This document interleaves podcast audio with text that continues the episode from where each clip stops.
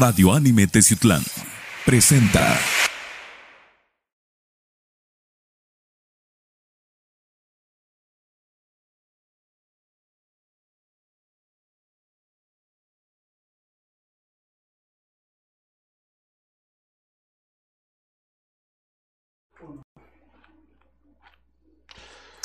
Amigos de Confidente en la Oscuridad, ¿qué tal? Sean bienvenidos a un nuevo episodio conspirativo, muy conspirativo. Hoy sí nos vamos a poner, hemos agarrado la, la, la, la ruta de conspiración, nos hemos desviado tantito de lo paranormal, pero está interesante, ¿verdad, Román? Román, Fíjate, ¿cómo andas? bien, bien aquí, banda, aquí saludándolos, ¿cómo están? Este, créanme que sí, el programa de ahora, pues va a conllevar mucha polémica en lo que vamos a estar hablando. ¿Por qué? Porque es un lado oscuro de cierto tema, el cual muy poco sabemos. Y al sacarlo, pues créanme que vamos a generar mucha controversia.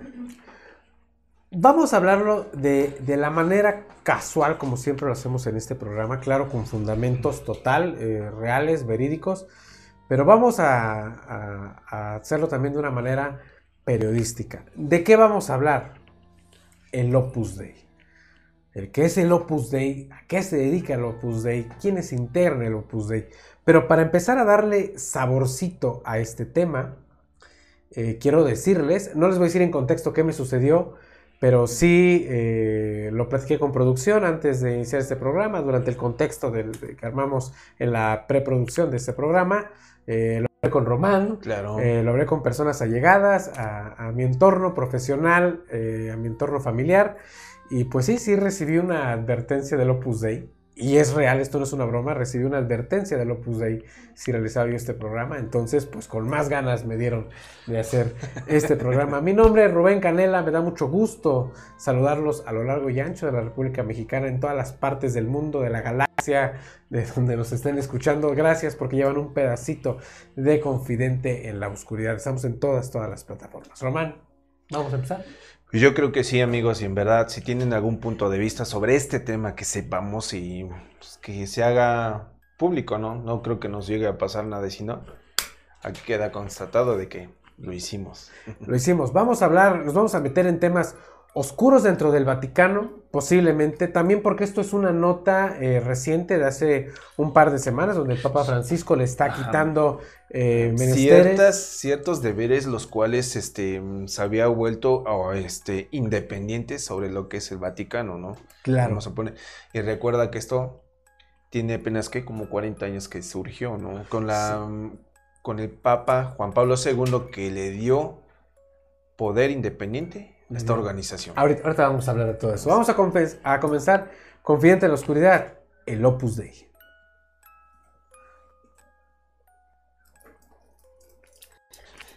Digo, nomás de una persona, pero chido. Ah, bien, Román, el que nos está viendo. Está empezando tu programa, Confidente en la Oscuridad.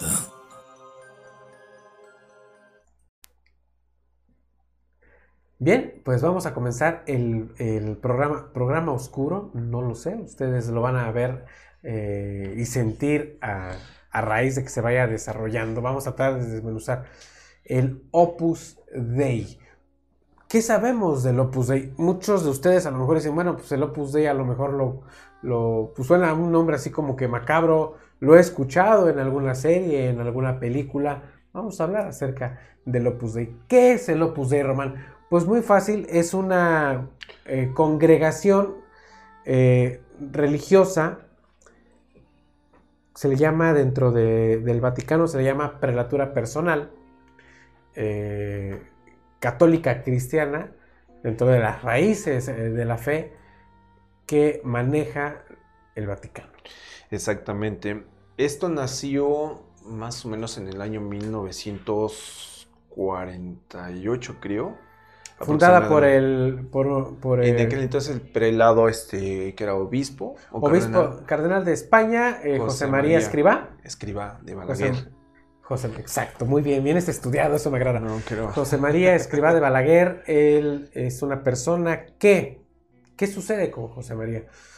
Él da a entender que no se necesita llegar a a ser una persona que desarrolles cierta prefectura dentro de la religión, que estudies la, doctrina, para que puedas llegar a ser un santo. Eso es en general el tema del Opus Dei. No tienes que ser... Eh, cardenal, no tienes que ser sacerdote, obispo o cualquier este, representativo religioso para, llegar, a, ser, santo, ¿no? A la, santidad. Eso es lo que denomina el Opus Dei. Entonces, pues, la mayoría de, cosas del Opus Dei, perdón, la mayoría de personas que conforman el Opus Dei, pues es gente eh, normal, gente perfecta, ¿no? Gente que es ingenieros, abogados, arquitectos, mecánicos, este, no sé, yo vi varias cosas que hacen las personas del Opus Dei, que lo vamos a ver más adelante, y dije, pues yo sin querer también pertenecería al Opus Dei, ¿no? Pero no se trata de eso, o sea, llevan un régimen de verdad, eh, un código muy estricto, tienen, eh, estar en el Opus Dei no es lo complicado, sino entrar. Déjalo entrar, el poder soportar todo esto. Recuerda que si nosotros, a este, como católicos romanos, creemos que la, la, religión católica ortodoxa es demasiado insistente en ciertos puntos, el Opus Dei se lo lleva de calle, porque recordemos que cuando nació esta congregación o este, vamos a decirlo, secta, secta. Es una secta dentro del Vaticano. Recordemos que este José María escriba se le vino una visión en la cual él quería asentar por divina, divino mandato de Dios, es una congregación que viera el catolicismo como algo ya dentro de tus carnes, dentro de tu sangre, ¿no? Con ciertos regímenes, ciertas leyes y ciertos, ¿cómo decirlo?, castigos, los cuales tenían que llevar para poder llegar a la santidad. Imagínate cómo poder manejar todo ese tipo de, de acontecimientos como seres humanos normales, ¿no? Vamos a ver nuestro primer material para que nos pongamos bien a tono de lo que es realmente el Opus Dei, cómo se conforma el Opus Dei. Y enseguida volvemos, esto es Confidente en, la oscuridad. Saludos a los...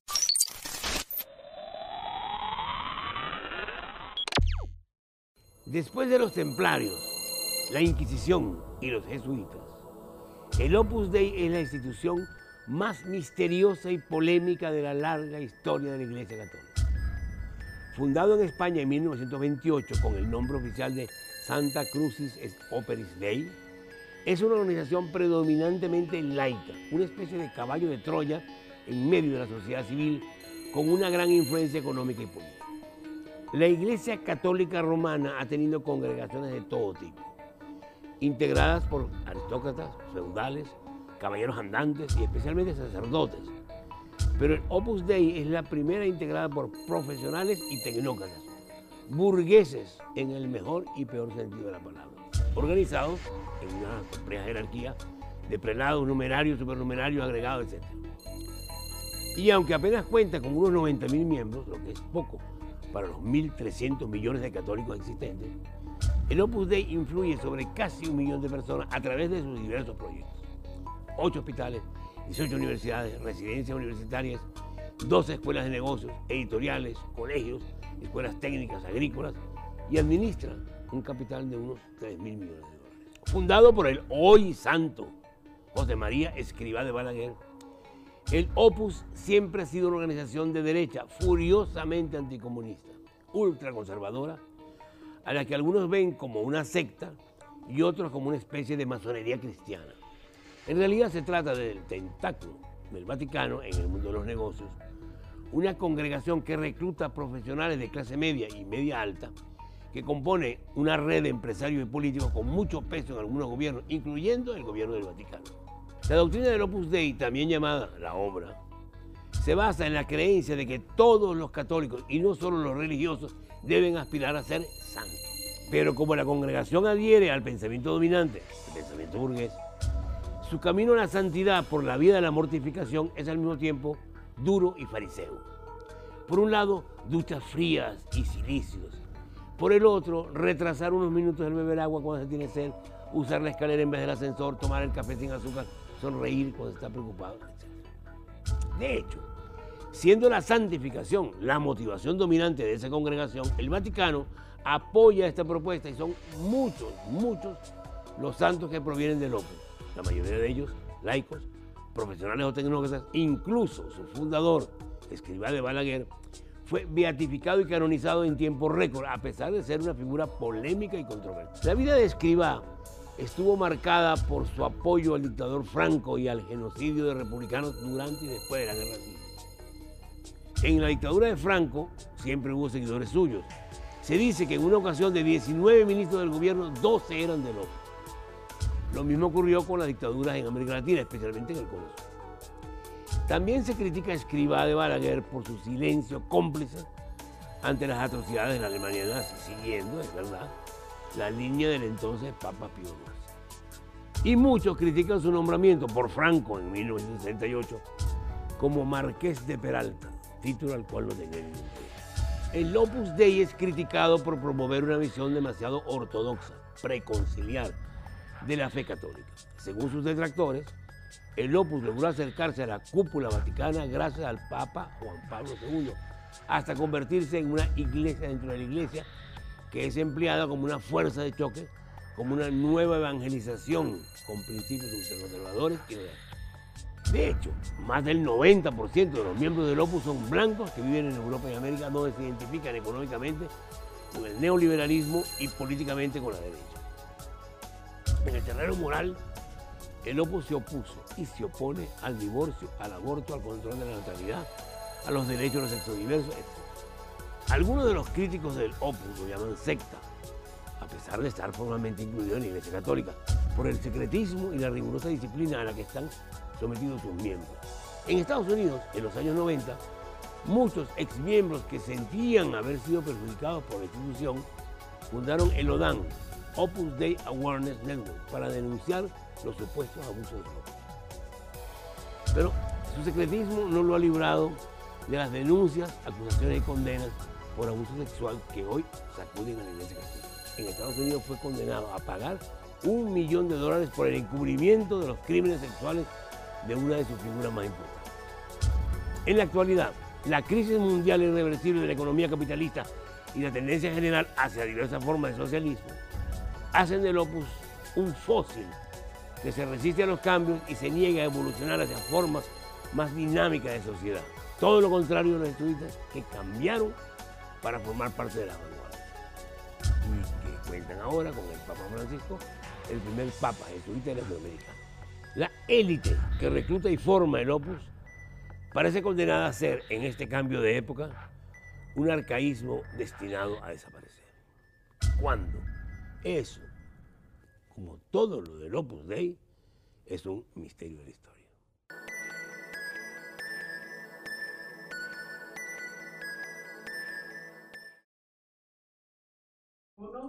O sea, bueno, regresamos, es que estamos discutiendo Román y yo fuera de cámara. O sea, es que tiene razón Román con lo que me dice, pero ¿cuál historia? ¿Es un misterio de la historia? Claro que sí, bueno, es que hablemos de historia dentro de la iglesia. Sectas que han, eh, estado dentro de la iglesia y la han dominado, templarios. El Vaticano ha sido invadido, ha sido infiltrado por masones.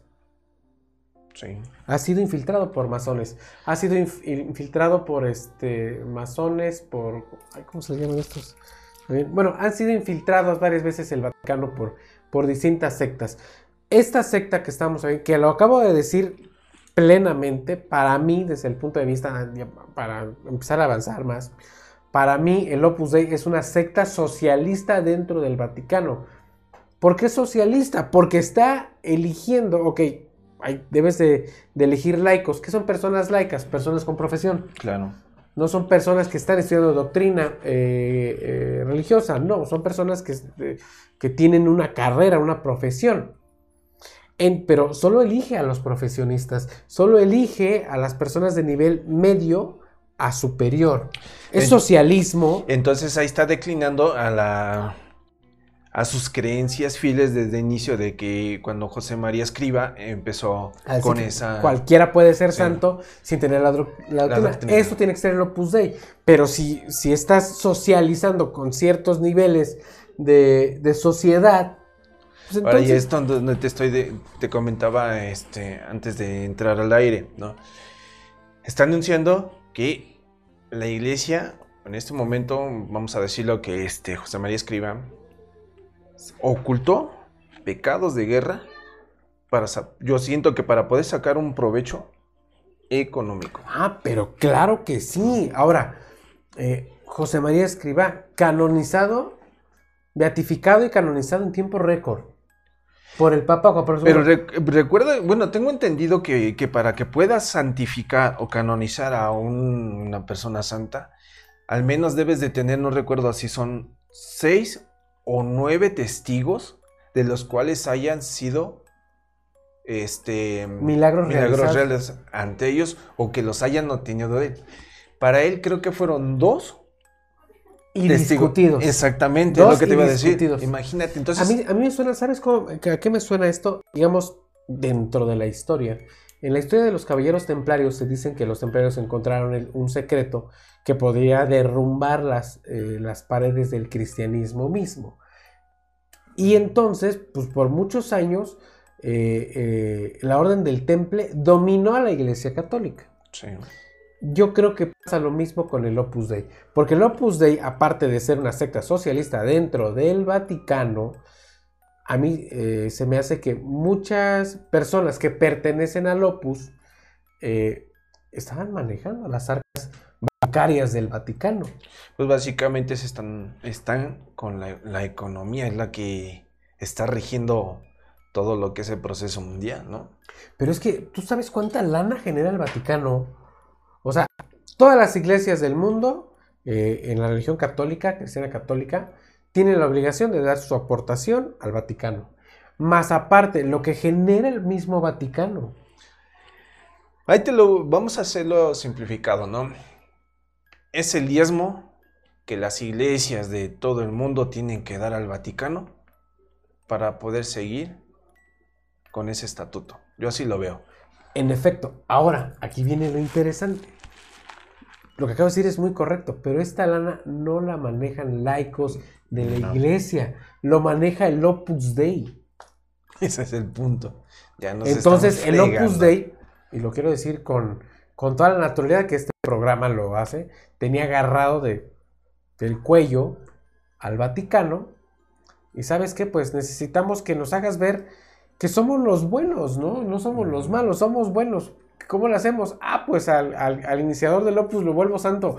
Fin de la historia. Hay- y, y hablemos de historia, hay muchos papas que de verdad hicieron cosas atroces y son santos en este momento De hecho. cosas que van en contra de la iglesia y ahorita son santos. Bueno, pero eso es otro cantar. Pero seguimos hablando del Opus Dei. ¿Ustedes qué opinan? Tenemos aquí el live. Eh, saludos a los que nos están viendo a través del live. Saludos a Marisa Tinajero y saludos hasta Ciudad Juárez, Chihuahua. Un saludo enorme, donde Bueno. quiera que esté.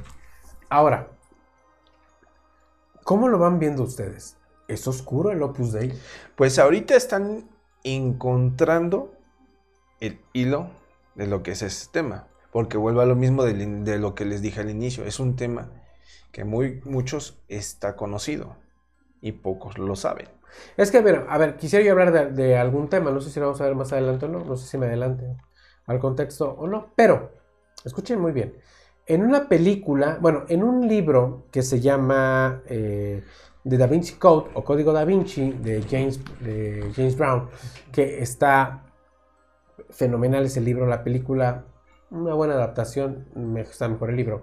Pero en fin, ahí tratan de, ver al Opus Dei, tratan de hacer ver al Opus Dei como los malos del cuento. O sea, sí, eh, ya, ya estamos viendo un Opus muy extremista, muy... Al Muy estilo, violento. De, al estilo de Hollywood, vamos a decirlo. O sea, simplemente así. O sea, yo siento, y lo digo de esta manera, ¿no? El Opus Dei tiene también su lado oscuro, pero no lo vamos a abarcar de esa manera. No lo vamos a ver como simplifica Hollywood. Vamos a verlo de una manera equitativa, ¿no? Sí, sí, pero es que mucha gente también eh, se ve estas películas y piensan que en realidad así son. Ahorita vamos a desmembrar, creo que por ahí tengo la escena de, de Código Da Vinci, no sé si la vamos a ver más adelante, ¿no? Algo así de para ver en contexto qué onda con lo del Opus Dei. Vamos a ver nuestro siguiente material y enseguida volvemos el Opus Dei en Confidente En, la oscuridad.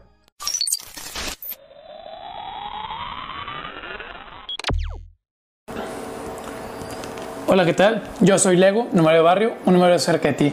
En esta ocasión quiero contarte justamente 10 cosas raras que existen acerca del Opus Dei. No sé si tú lo sepas, pero sí hay cositas bastante extrañas dentro de la obra y quiero contarte cuáles son esas. Ya lo sé, es un poco extraño que yo te lo cuente, pero bueno, vamos a verlo.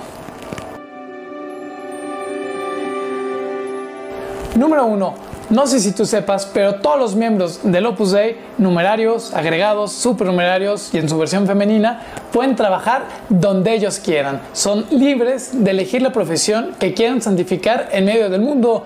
Nuestro padre decía que la profesión tenía que santificarse, santificar a los demás y santificarnos nosotros con la profesión. Así que mientras sea un trabajo lícito, bienvenido al Opus Dei. Algo que a la gente le llama mucho la atención es que nosotros del Opus Dei no hacemos votos, somos 100% personas laicas. Hoy entonces tú eres como que, pues yo soy una persona común y corriente, un laico en medio del mundo, comprometido con el anuncio del Evangelio. Esa es mi vocación, esa es la vocación de muchos más. Entonces, como dato curioso, no hacemos votos, sino que somos 100% laicos.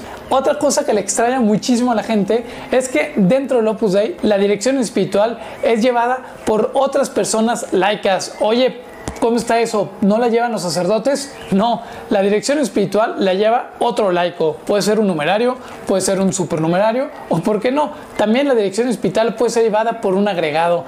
Eso a la gente le llama muchísimo la atención que la dirección espiritual no está destinada solamente a los sacerdotes. Y hablando de los sacerdotes, como cuarta cosa curiosa, les extraña aún muchísimo más que sepan que los que hacen cabeza, o por decirlo así, que los jefes en una casa del Opus Dei no son los sacerdotes, sino que son los laicos los que son los jefes de las casas. Hay un director, un subdirector y un secretario. Y bueno, el sacerdote lamentablemente no sé si decirlo lamentablemente, pero el sacerdote tiene voz, siempre se le escucha, pero no tiene voto. Entonces, esto quiere decir, y se nota muchísimo más, que dentro de la obra no somos religiosos, somos personas laicas. Ahora, si tú quieres, como otro dato curioso, aunque la gente diga que no, pero si tú ves en un templo a un señor o una señora todos los días en misa y con muchos hijos, estate por seguro que esa persona es del Opus Dei. Hay otra cosa que se llama el día de guardia lo podemos imaginar como en el ejército. Cuando un país o cuando alguien está en guerra, pues siempre hay una persona en guardia, siempre está vigilando para que no vaya a ser que el enemigo llegue justo cuando están durmiendo. Nosotros en el Opus Dei tenemos un día de guardia cada uno del centro, lunes, martes, miércoles, cada uno del centro está de guardia un día y especialmente ese día hace más oración y más mortificación porque tenemos que estar vigilantes porque no sabemos cuándo va a llegar el enemigo, que el enemigo es el demonio. Así que los agregados y supernumerarios también viven el día de guardia. Ya sé, suena un poco loco, un poco extraño, pero así es. Como en la milicia, nosotros tenemos un día de guardia. Impresionante y totalmente verdadero y necesario. Dentro de la obra tenemos la confesión semanal. Nos confesamos cada semana y sobre todo cada que lo necesitemos.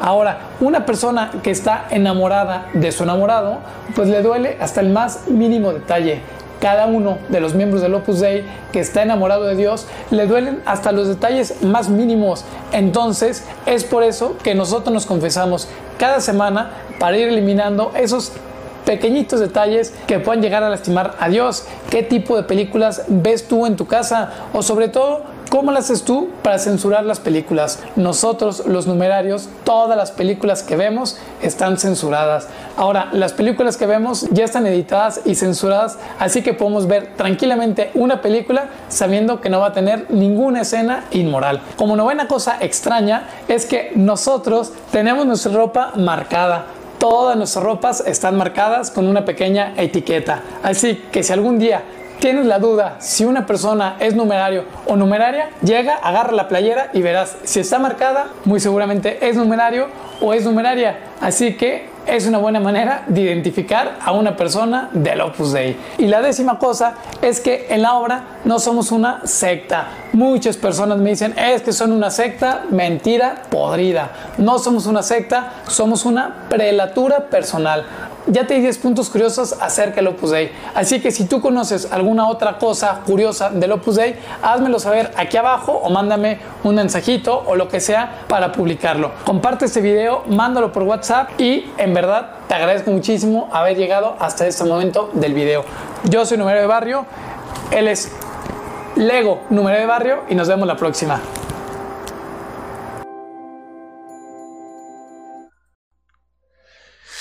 Bien, vamos a hablar de este tema. ¿Cómo se les llama a las personas que están dentro del Opus Dei? Numerarios. Los que reclutan a los numerarios se llaman supernumerarios. Y los numerarios normales que invitan a otras personas a que pertenezcan al Opus Dei son agregados, ¿no? Pero en fin, a ver, lo acabo de explicar de una manera muy sencilla y es un método de reclutamiento sectario. No me puedes decir a mí, eh, con toda la seg- seguridad y serenidad del mundo, que son una prelatura personal, como lo marcan sus estatutos y como lo marca el mismo Vaticano, y tienen tendencias sectarias, Román. Totalmente. A mí lo que me, me sorprende son todos sus, sus lineamientos, sus reglas. A ver. Están muy...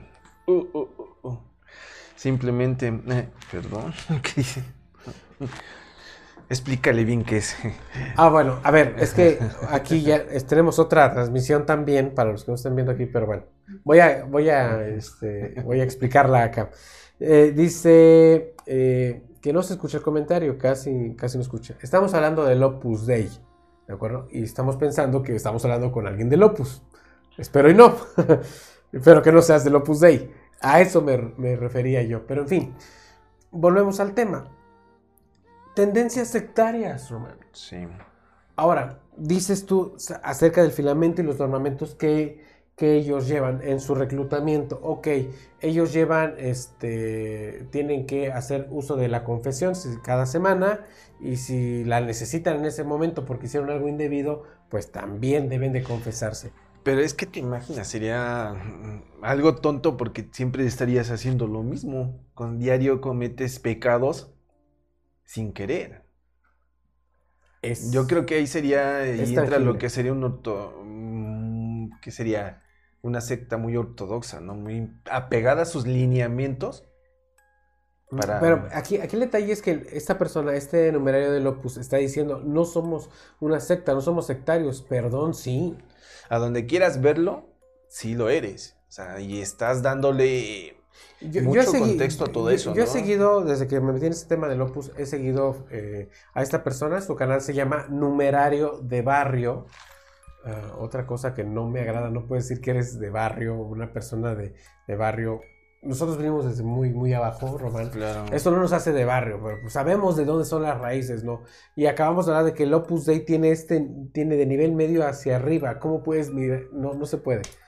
O sea, no puedes decir que eres de barrio cuando solo lo, lo has visto, pero no lo has, no lo has vivido, no lo has notado, ¿me entiendes? Ahora, como numerario o como persona del Opus estás diciendo, este, te duele todo lo que sucede a tu alrededor, principalmente. Yo dije un comentario que creo que yo creo que a nosotros nos dolería más que es lo económico, ¿no?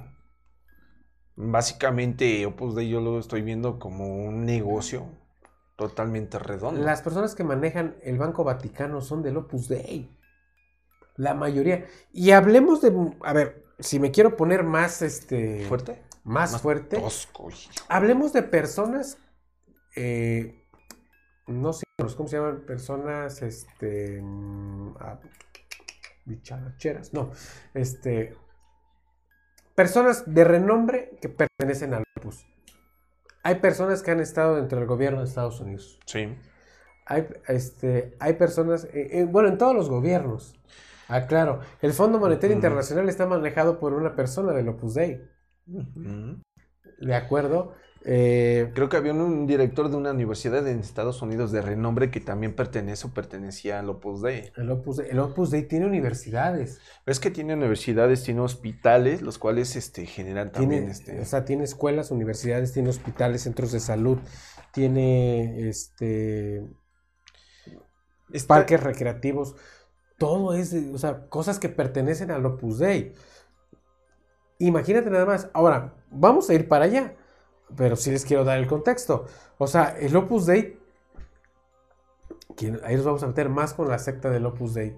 El Opus Dei de verdad te hace olvidar quién eres para que pertenezcas a ellos.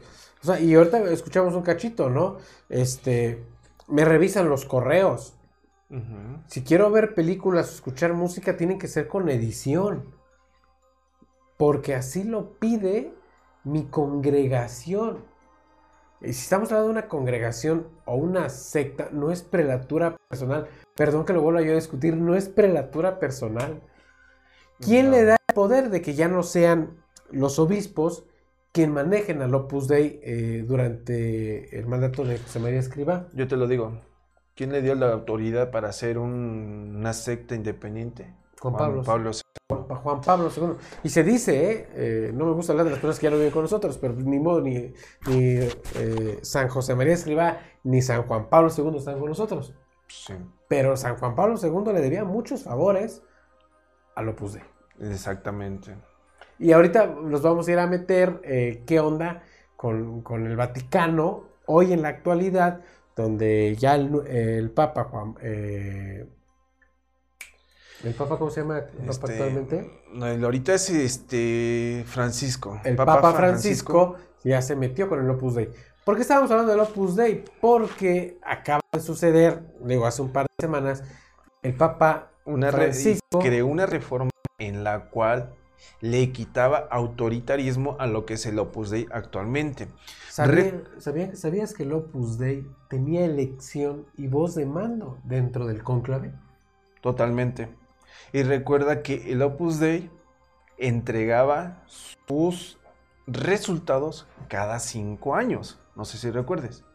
Con esta reforma que metió este Papa Francisco, ya le quitó, le restó todo eso y le dio un año. Es anualmente los Su- resultados. Su informe anual. Ahora, muchos sacerdotes, bastantes sacerdotes que este... ¿Qué tal? Buenas tardes. Ahorita vamos por allá. Este, muchos sacerdotes que están tachados dentro de la iglesia por abuso sexual Sí. son del Opus Dei. Ahí es donde digo que eh, Juan Pablo II tapa a José María Escriba, pidiéndole, le hace el favor a José María Escriba, pues ahora sí vuelve los santos, ¿no? Recuerda que Juan Pablo II le dio la autoridad. El que lo beatificó fue antes de el Papa Francisco. ¿Cómo se llama el Papa? A Joseph Ratzinger, eh, Ah, Benedicto XVI. Benedicto XVI es el que lo beatifica, En efecto. que fue en el año 2002, creo, 2004, por ahí así. Bueno, si es que no mal recuerdo todo Sí, eso. sí, sí. Es que hablar del Opus Dei nos pone, nos pone nerviosos. Vamos a ver qué les parecen a, a Hoja Tabaco Producción. ¿Tenemos por ahí Hoja Tabaco? Vamos a ver Hoja Tabaco. Bueno, vamos a, a ver a nuestro amigo Tacho Man y enseguida volvemos. You're unbelievable.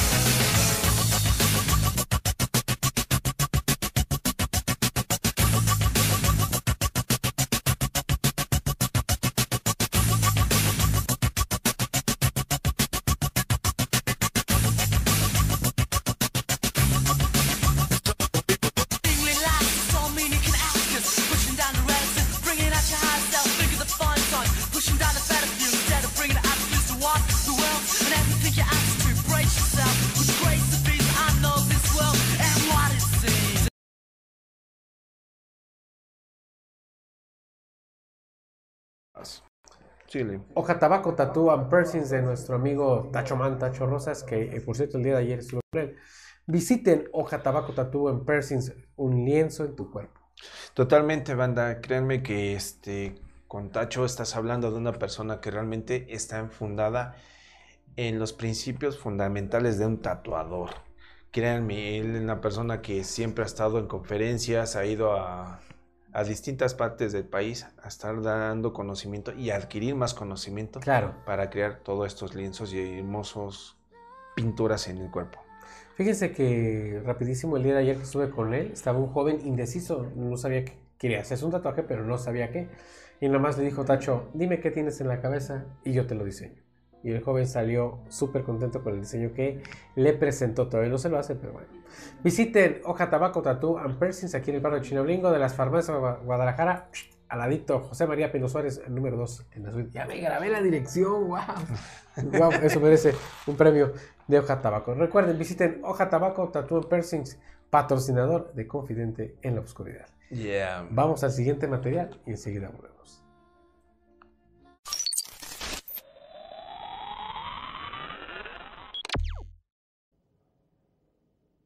Con el motu proprio ad carisma tuendum, el Papa adapta normas que rigen la relación de la prelatura del Opus Dei con el Vaticano tras el cambio que se realizó en la nueva Constitución Apostólica Predicate Evangelium. En ella, la institución dejó de depender del dicasterio de obispos y pasó al del clero. Con el motu propio, el Opus Dei informará al Vaticano sobre la marcha de sus iniciativas apostólicas cada año en vez de cada cinco, como era hasta ahora.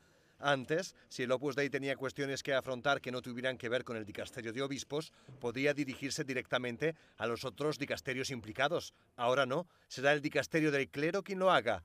Por último, el prelado del Opus Dei no podrá ser obispo. El motu propio dice por qué, porque así se refuerza la convicción de que para tutelar este don peculiar del Espíritu Santo, el Opus Dei, es necesaria una forma de gobierno fundada más sobre el carisma que sobre la autoridad jerárquica. La prelatura, por su parte, emitió un comunicado. En ella se destaca que el motu propio es una ocasión para reflexionar sobre el carisma del Opus Dei. También se recuerda que no es necesario que el prelado sea ordenado obispo. De hecho, el fundador del Opus Dei, San José María Escribá, nunca lo fue. Ahora la prelatura deberá adecuar sus estatutos a los cambios establecidos en este motu propio. Tendrá que presentar una propuesta a la Santa Sede y ésta tendrá que aprobarla.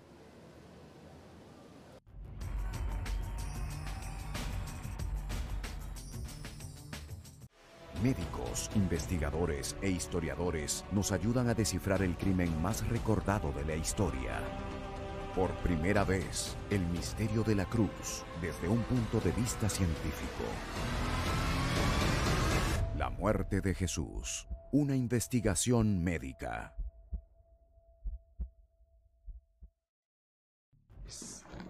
Bueno, lo que acabamos de ver es lo que sucedió hace un par de semanas con el Opus Dei. El Papa Francisco le declara abiertamente, eh, no la guerra, pero le declara abiertamente sus intenciones al Opus Dei. Quitarles, eh, quitarles eh, la sensación de que mediante la prelatura personal se puede llegar a la santidad, no puede ser posible. Y les pone sus nuevos reglamentos, estatutos, obviamente limitando al Opus Dei. ¿Esto qué va a generar?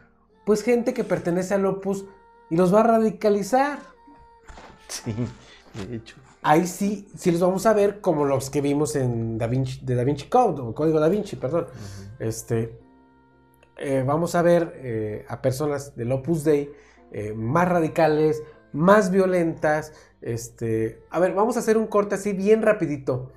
Producción, tenemos la escena de Da Vinci Code, que creo que es la que sigue. Es el video que sigue. Vamos a verlo y ahorita volvemos.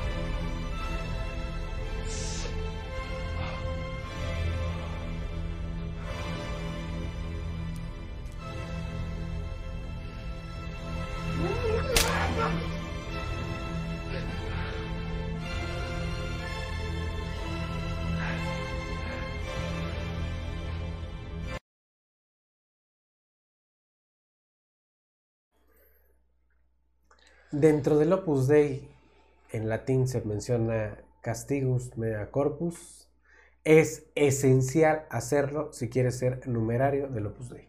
Sí, totalmente. O sea, eso es de cajón. Aparte de, ent- de entre tu prelatura personal, que tu santidad, tus oraciones, tus confesiones, todo este rollo, tienes que castigar tu cuerpo porque el Opus Dei lo pide. Lo pide porque así es. ¿Por qué te lo pide? Por simplemente para que, para que te des cuenta del sufrimiento que tuvo Jesucristo ante el- salvar a la humanidad por el pecado capital que generamos en aquel entonces. En sí, el Opus Dei formó una especie como de doctrina basándose en todo lo que Dios pasó, o Jesucristo, como quieran manejarlo. Entonces, los fervientes miembros del Opus Dei tienen que llevar a cabo tanto cosas buenas como castigos, ejemplares para el sufrimiento y saber entender todo lo que conlleva para llegar a la santidad. Ok, esto es una escena con los permisos, claro, eh, de Da Vinci Code, pero es el ritual del opus. O sea, esto se hace. Ahí está como que medio radical eso, pero no está, no está este sacado de la realidad. Es normal y ahorita vamos a ver por qué. ¿Cómo empezó? Eh, ¿Por qué el Papa Francisco le quita la autoridad al opus dentro de la prelatura personal? Muy sencillo, porque empezaron las denuncias en Chile, en Argentina, en Centroamérica, eh, gente que pertenece al opus y este y, le- y les empezaron a tratar muy mal hasta que de verdad se cansaron. Es que tenemos que entender, el opus nace en, en una parte de la historia y ahorita estamos viviendo otra historia, estamos pensando con otra racionalidad. Es muy lógico que pase este tipo de cosas. Claro.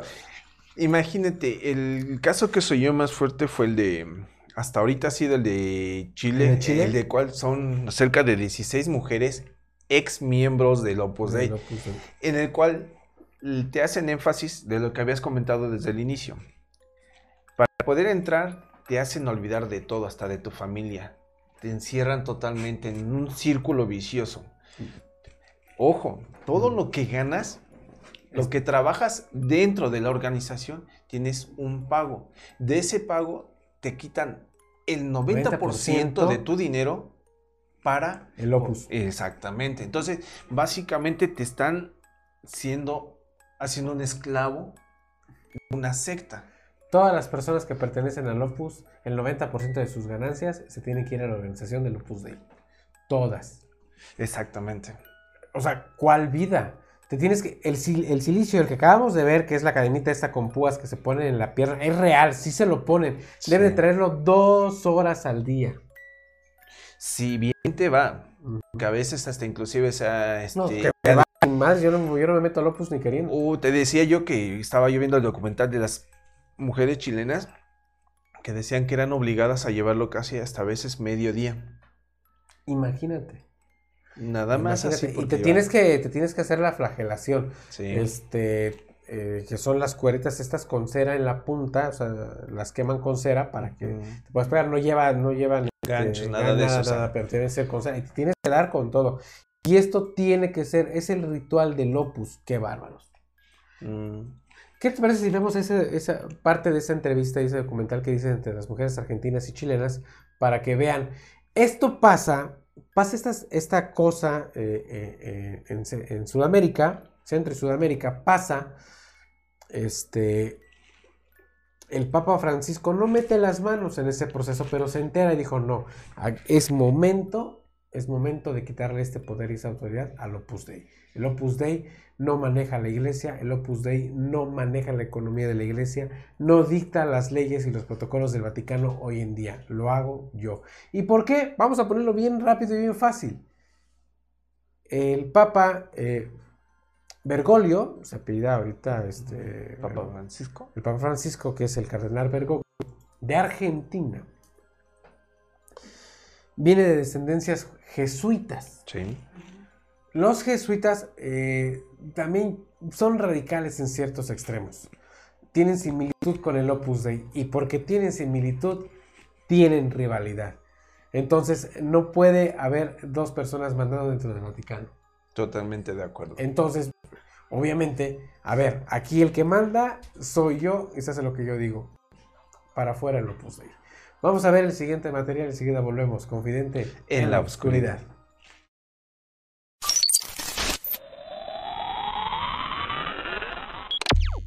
oscuridad. Que Dios, eh, que Dios nos pedía servir.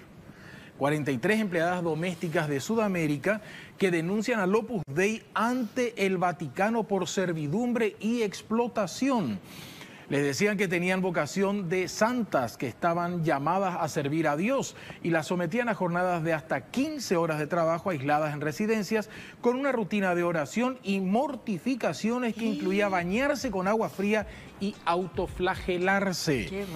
Eso es lo que dicen que sufrieron las 43 mujeres de Argentina, Paraguay y Bolivia que en septiembre del 2021 denunciaron a la organización ultraconservadora católica Opus Dei ante el Vaticano por trata de personas, explotación y reducción a la servidumbre. Ahora la orden religiosa de la región del Plata que incluye Argentina, Paraguay, Bolivia y Uruguay, ha anunciado la creación de una comisión de escucha y estudio, aunque dicen hacerlo por una motivación moral y no jurídica. Creemos que es necesario un ámbito que permita comenzar a sanar lo que haya que sanar, explica la Oficina de Comunicación del Opus Dei sobre la creación de la comisión. Bueno, vamos a Vamos a escuchar. Vamos a escuchar lo que dicen. Apenas cumplido los 18, me sonaba el timbrazo, entonces vos tenías que tirarte de la cama, ponerte de rodilla, besar el piso y decir, te serviré. Desde el primer día que uno llega, le enchufan un uniforme y tienes que trabajar. Te enseñan a trabajar, a trabajar y a trabajar.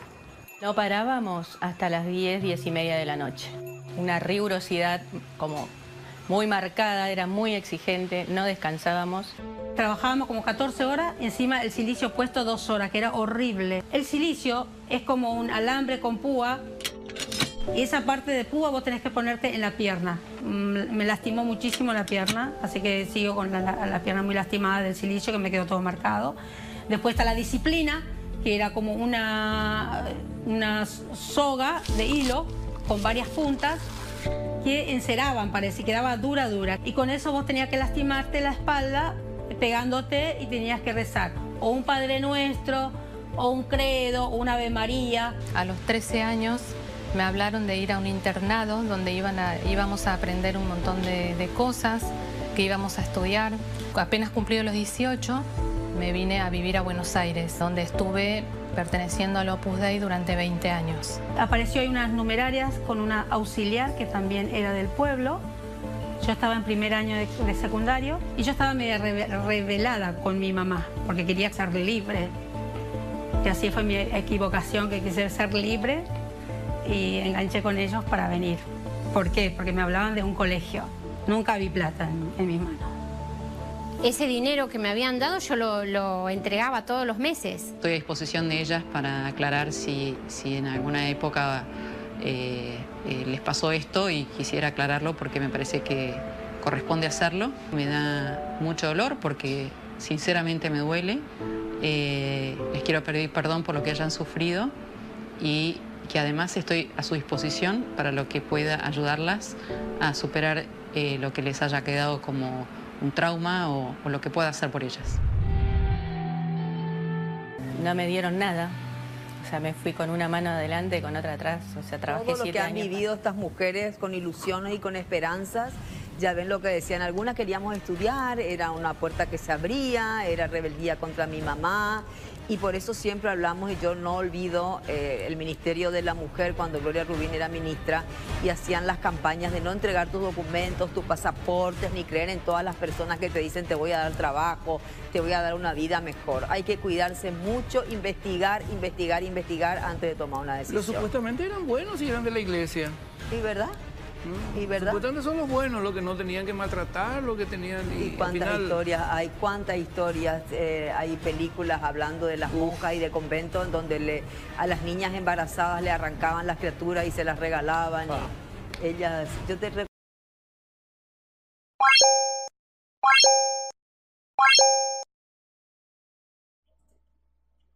Esto. Esto pasaba. Fíjense qué diferencia, eh, qué gran diferencia de que vimos al numerario de barrio, muy feliz, muy contento, esto hacemos en el Opus Dei, bla, bla, bla, bla, bla, bla. Y vemos a las personas que también son numerarias agregadas del Exacto. Opus Dei. Y ahí es donde concordamos, ¿no? De que tiene un lado oscuro. Ahora, no me digan que es prelatura personal después de lo que acabamos de escuchar. Es sectario. Sí, donde quiera. Es, es sectario. A ver, te tienes que levantar de la mañana y lo primero te vas al suelo, te voy a servir, y te levantas, te pones la, perdón por la palabra, la chingadera esta del Sicilio. El Sicilio te lo pones, te lastimas, te flagelas, te bañas con agua fría. O sea, ¿dónde? Perdón, en la, en la religión católica cristiana, yo no veo ningún, en ningún eh, texto que diga que te obligues a bañarte con agua fría. Bueno, ni siquiera dice caliente, pero bueno, no dice que eh, te obligues a no asearte o que, o que te tengas que lastimar. o que- no lo dice. ¿Por qué el Opus sí lo propone? Porque es sectario. Exactamente. Y otro dato muy interesante, muy curioso que aquí se omite, lo que te decía hace rato, ¿no? Este, escuchando un reportaje en Argentina de cierta periodista, comenta que cuando busque los numerarios buscan agregados, para que puedas entrar, tienes que entregar todos tus bienes económicos a lo que Opus Dei para que entres libre de pecado, libre de nada y puedas empezar lo que es el- tu trámite a tu, santidad. tu- tu transición a poder llegar a un santo. Recuerden, el Opus Dei lo que propone es, dentro de la prelatura personal, es que puedes llegar a la santidad sin tener la, doc- la doctrina. Eso es lo que propone el Opus Dei. Pero a ver, sí, dentro de los textos canónicos vemos que alguna vez Jesús le dijo, deja todo lo que tienes y sígueme. Ok, el Opus Dei propone lo mismo, deja todo lo que tienes y sígueme. Pero el Opus Dei salió más chingón. No lo dejes, dame Firmas. Dámelo y sígueme. Entonces, Yo siento que aquí también está una estupidez. Bueno, un saludo a. ¿Quién es? Shula. Shula. Hola, Hola, hola, Shula. Saludos hasta la Ciudad de México. Ok. Aquí lo que estamos viendo básicamente es cómo poder explotar al ser humano en base a lo que es la fe. Punto. Sí. Yo así lo veo. sí, sí, deja todo lo que tienes y sígueme. Enseñanza de Cristo.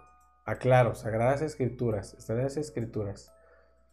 También le dijo a, Pedro, pescador, ven y te haré pescador de hombres. En el Opus Dei lo mismo, ven y te enseñaré a ser santo dentro de la iglesia sin estudiar la doctrina. Sí, pero dame todo lo que tienes. Y con eso te vas a ir a... Por Dios. Y es que te digo, es que en uno de los mandamientos te dice amarás a Dios sobre todas las cosas. Las cosas que estás dejando, las vas a dejar, pero vas a amar a Dios. Pero es que de eso esa- se trata, perdón, de eso No, se trata. A ver, deja lo que tienes. Sí, lo dejo, pero es muy diferente dejarlo a decir, dámelo.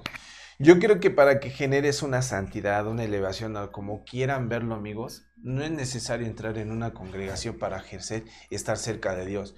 Yo siento, y mi humilde punto de vista, que para que llegues a ese tipo de cosas, está la gente humilde que realmente la necesita. Claro. No personas como este tipo. Hace, hace rato hice un TikTok de eso, pero bueno, nada que ver eso. Les invito a que vayan a mi TikTok eh, y vean, porque hice algo acerca de religión. Eh, ¿qué, Sí. qué les digo? En fin, Opus Dei. ¿Secta? Sí. Desde mi punto personal, sí. Sectarios, claro que sí. Eh, prelatura personal, disfrazada. Mm, sí. Disfrazada. Este, traen pleito con el Papa Francisco, por, pero por supuesto. Opus Desde que llegó empezó el combate. Claro que sí. Recuerden, el Papa Francisco tiene eh, no tendencias, tiene doctrina jesuita. Los jesuitas también renuncian a muchísimas cosas, eh, pero renuncian, lo dejan, lo reparten. No lo dan a una congregación, lo reparten. Eso es ser jesuita. Y el Opus Dei no. Déjalo, pero no lo dejes tirado, dámelo a mí. Una diferencia Abismal lo que vas haciendo. Es- dice Entonces- Natalia, saludos a Confite. Hola, Román, ¿qué tal? Bueno, Opus Dei. eh, pues ya dije lo que tenía que decir. eh, lo dije con muchísimo respeto. eh, obviamente soy, eh, soy responsable de lo que dije también, Román. Claro que sí. dije. No tocamos, espero no haber tocado alguna fibra sensible de, usted- de- de ustedes. Solo expusimos lo que todo mundo sabe, ¿de acuerdo? Que están ra- ra- radicalizados por, por cierta novela de, de Dan Brown. Yo dije James Brown hace rato, perdón, disculpen. Por una novela de Dan Brown. Pues sí, pero no es algo que esté escondido. Exactamente. Y por favor, entiendan, es nuestro punto de vista en el cual estamos enfatizando a los demás. Cada quien tiene su punto de vista. Y si encontrar y si hay alguna persona del Opus Dei, pues discúlpenos, pero es así nuestra Es que forma fíjate, de expresarnos. En el, en el video del, en el video del principio, el Opus Dei, si tienes eh, movimientos difíciles, debes de sonreír. Debes de subir, en lugar de usar ascensores, debes de subir escaleras. Si tienes sed, debes darte cinco minutos antes de tomar, antes para poder tomar agua, para poder darte un mini castigo o algo así, para que puedas eh, tener eh, ciertas consideraciones de- dentro del Opus Dei. Eso todos lo hacemos.